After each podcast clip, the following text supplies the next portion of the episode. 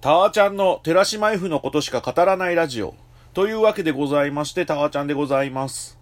12月はバタバタしてまして、ポッドキャストをなかなか更新できなかったんですけど、ちょっと今年のうちに語っておきたい内容がございまして、それはですね、えっと、テレビ東京で日曜深夜1時5分から放送されていますバラエティ番組、日向坂で会いましょうについてでございます。これがいわゆるですね、えっと、テレ東感謝タイムと呼ばれる、というかまあ、多分勝手に呼んでる時間があるんですけど、日曜深夜の12時から、えっと、乃木坂工事中、そこ曲がったら桜坂、日向坂で会いましょうっていう、いわゆる、まあ、坂道グループ3組の冠バラエティ番組が連続して放送されてるわけなんですけど、日向坂で会いましょうはちょっと、なんていうんですか、桁違いに面白いと言いますか、僕はその、この坂道の3番組を並列して、日向坂で会いましょうについて話したいっていうよりは、例えばロンドンハーツであるとか、水曜日のダウンタウンであるとか、いわゆるもう今日本にあるトップバラエティ番組と並列して話したいと思ってまして。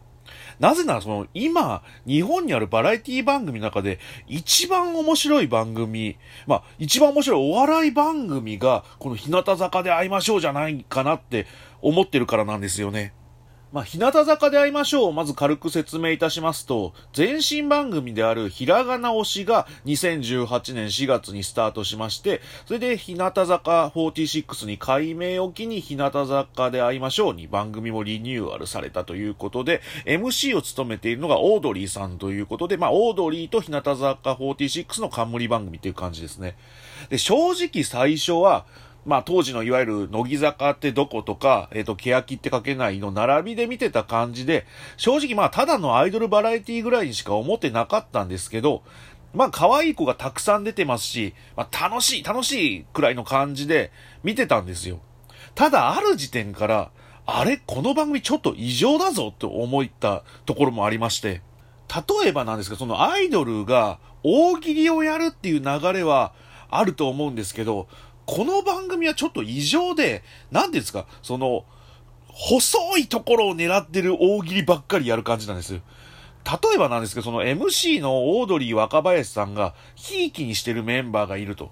それで、そのひいきにしてるメンバーを改めて、えっ、ー、と、決め直そうみたいな企画があったんですよね。で、その企画のメンバーの登場シーンが、若林さんの好きそうな格好で登場するっていう流れだったんですけど、もうこれがすでに大喜利なんですよね。服装大喜利。で、まずは最初のメンバー、小魚さんが上品なコーディネートっていう感じで、いわゆるまあお嬢様スタイルみたいな感じで登場して、そっから、いわゆるまあコスチューム系の大喜利になるんですけど、執事とかカフェ店員とかで出てくるメンバーもいて、ただですね、この辺のコスチューム大喜利はダイジェストになってるんですよ。で、ちゃんと放送に乗っかった、えっ、ー、と、コーディネートが、ヒルナンデスで若林さんがチョイスしてたコーディネートの衣装を再現したやつっていうね。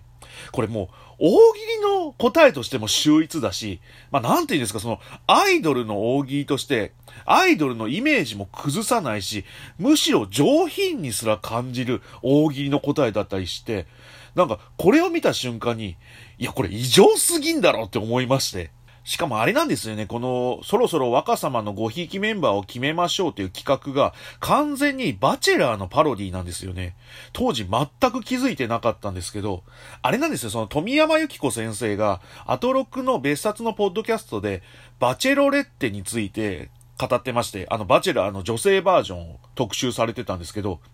それを富山由紀子先生から僕直接おすすめされまして、それで一気見しまして、で、バチェロレッテめちゃくちゃ面白くて、このバチェロレッテっていう企画が、そのシンボルであるその福田萌子さんって方がめちゃくちゃ魅力的な女性じゃないと成立しない企画だったりするじゃないですか。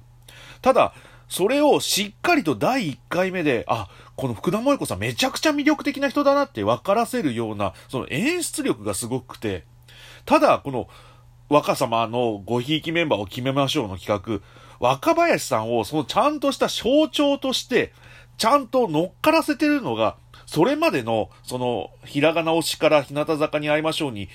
行くまでの下りで全部やってて、それでバチェラーのパロディをやるっていう、この演出力の素晴らしさと言いますか、何と言いますか、本当になんか、すごいなって毎回思わされてる感じ。まあそのバチェラーをパロディにするっていう感じも、例えばそのめちゃイケで、当時話題になってたテレクラキャノンボールをパロディにするみたいな流れにも通ずるものを感じて、やっぱ日向坂で会いましょう。すげえことをやってるなって毎回思っちゃう感じはありましたよね。しかもこの企画神がかってたのは、これを若林さんの結婚発表直後の放送でやったっていうのもやばかったですよね。この、ひいきメンバーを決めるっていう企画が結婚後にやったっていうね。まあ話はずれましたけど、要は、このゴリゴリのバラエティ番組を、日向坂で会いましょうやってたりしまして、毎回見ててもう大爆笑するくらいの感じはあるんですけど、実際この番組で大喜利やりすぎてて、日向坂で会いましょう、その宮崎県でロケをやるんですよ。まあ日本の日向が宮崎県っていうことで。で、それ宮崎県の動物園でロケしてるんですけど、メンバー全員大喜利のフリップをぶら下げてロケしてるんですよ。それってもう大喜利前提じゃんとか思って、それくらいもうゴリゴリのバラエティを日向坂で会いましょうやってたりするんですけど、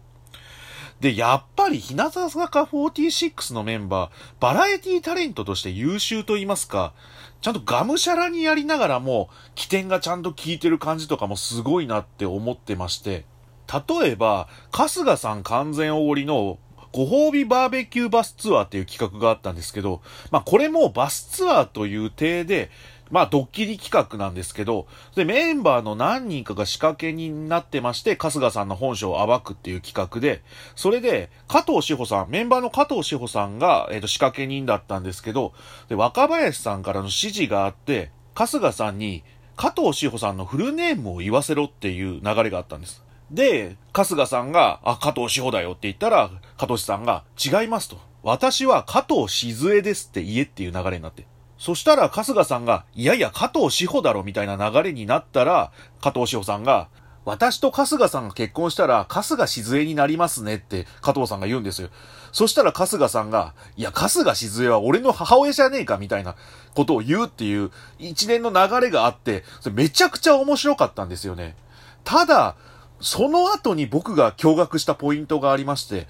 その後にスーパーで買い出しをするみたいな流れになりまして、それでメンバーを何人か選抜しなきゃいけない。その時に春日さんが何人か選ぶみたいな感じになった時に、アピールをするというメンバーが春日さんに。その時に斎藤京子さん、メンバーの斎藤京子さんが、春日さんの下の名前の、としあきっていう名前を使って、としあきさん、としあきさんって下の名前を呼んでアピールするみたいな流れがあったんですよ。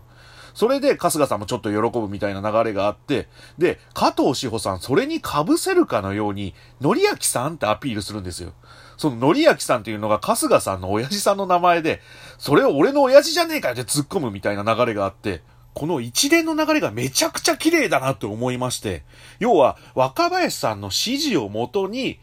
その加藤志保さんがアドリブで瞬発力で出した回答がのりあきさんだったって考えると、もうこれは圧倒的にその、要はタレントの瞬発力が生み出した凄みだと思いまして、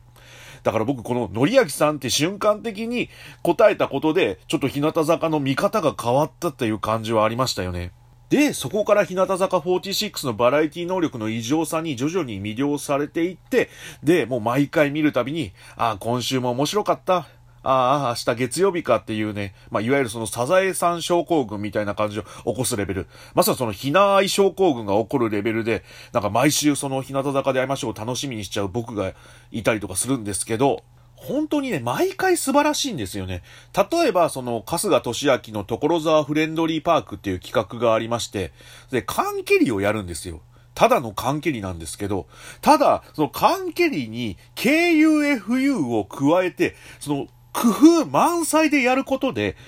例えばそのメンバーが仮面をして誰だかわからないようにして、えっ、ー、と、気づかれないようにするとか、例えば春日さんが押さえてる缶とかを蹴りに行ったりとかするとか、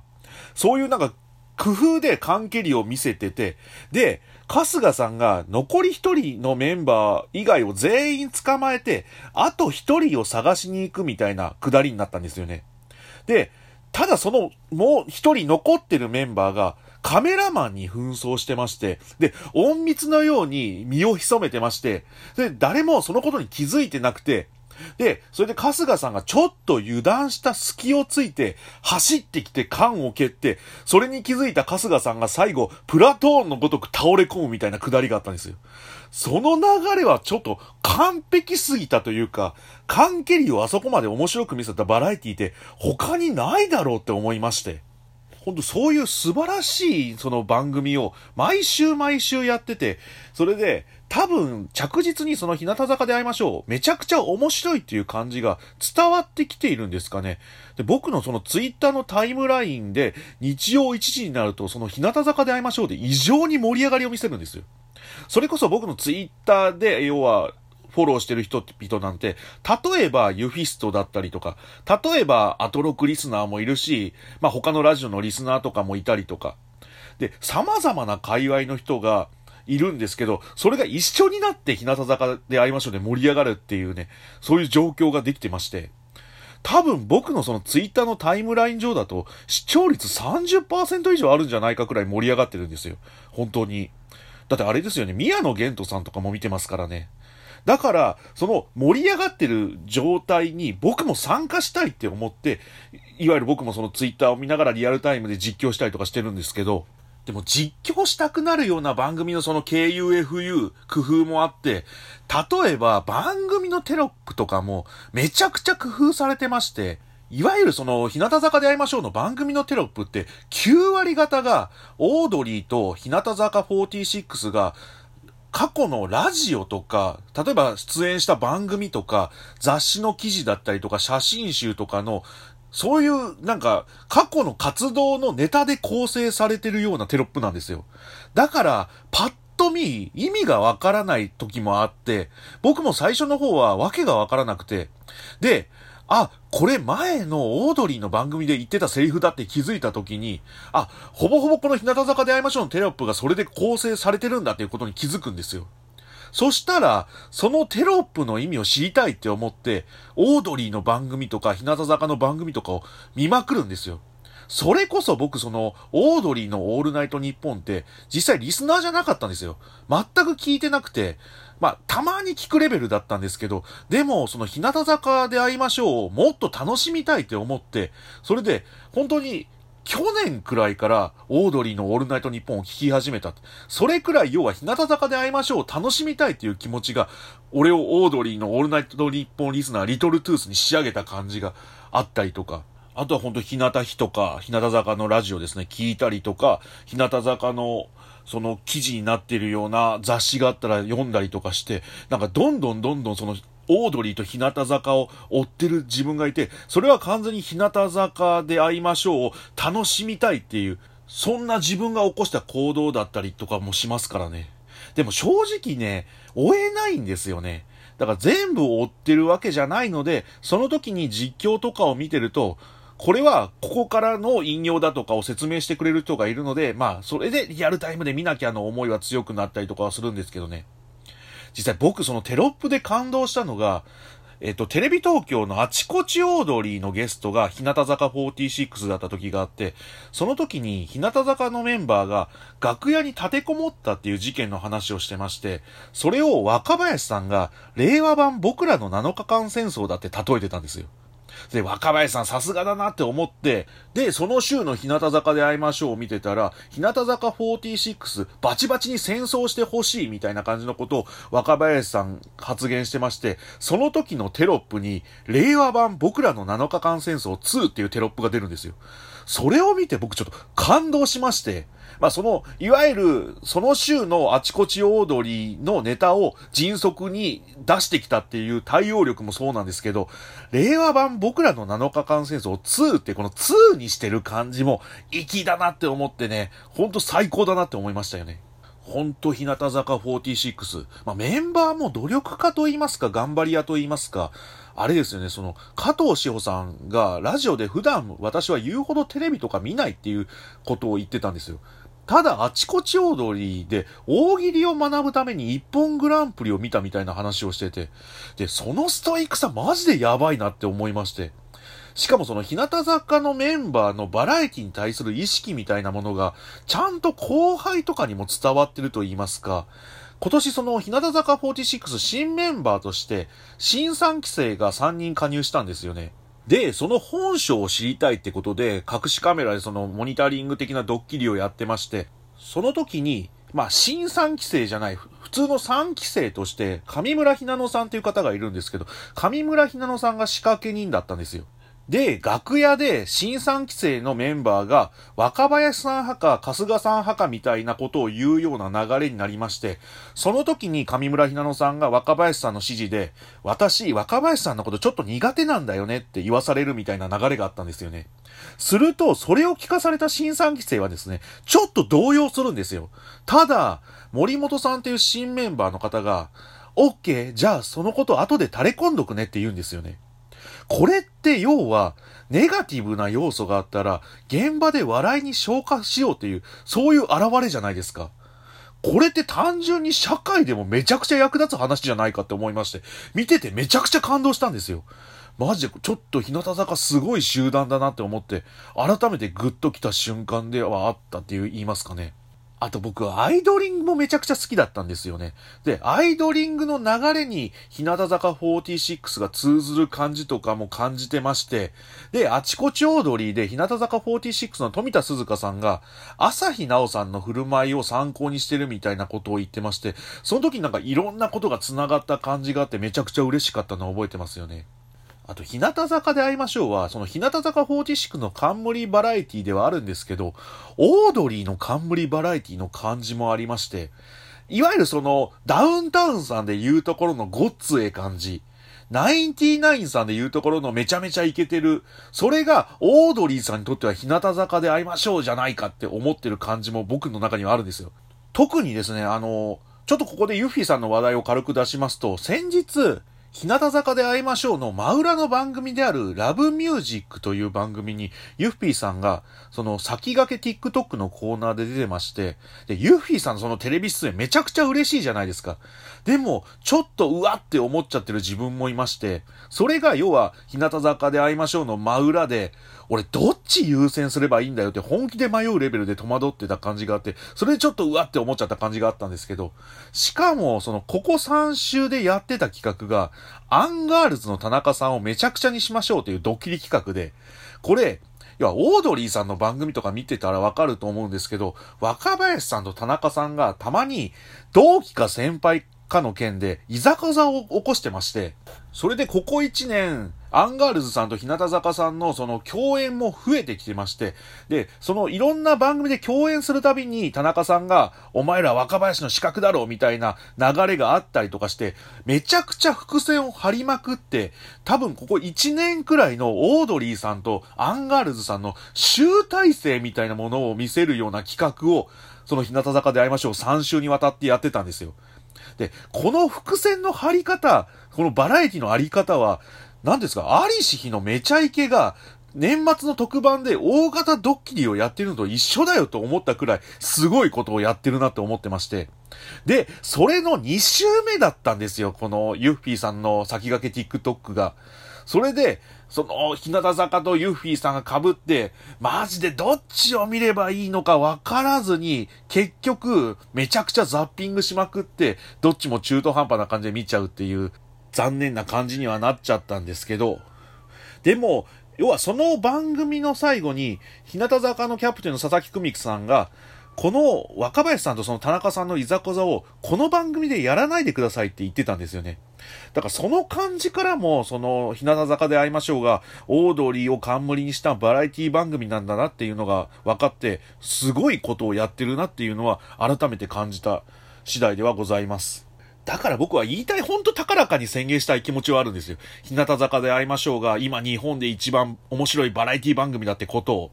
だからちょっと僕、決めました、来年の目標。あの、金田純子先生が、グラップラーバキを BL ではないかって考えて、記事にした感じがあったじゃないですか。それで、ちょっと来年、1年くらいかけて、日向坂で会いましょう日本で一番面白いバラエティ目線で研究しようかなって思ってまして。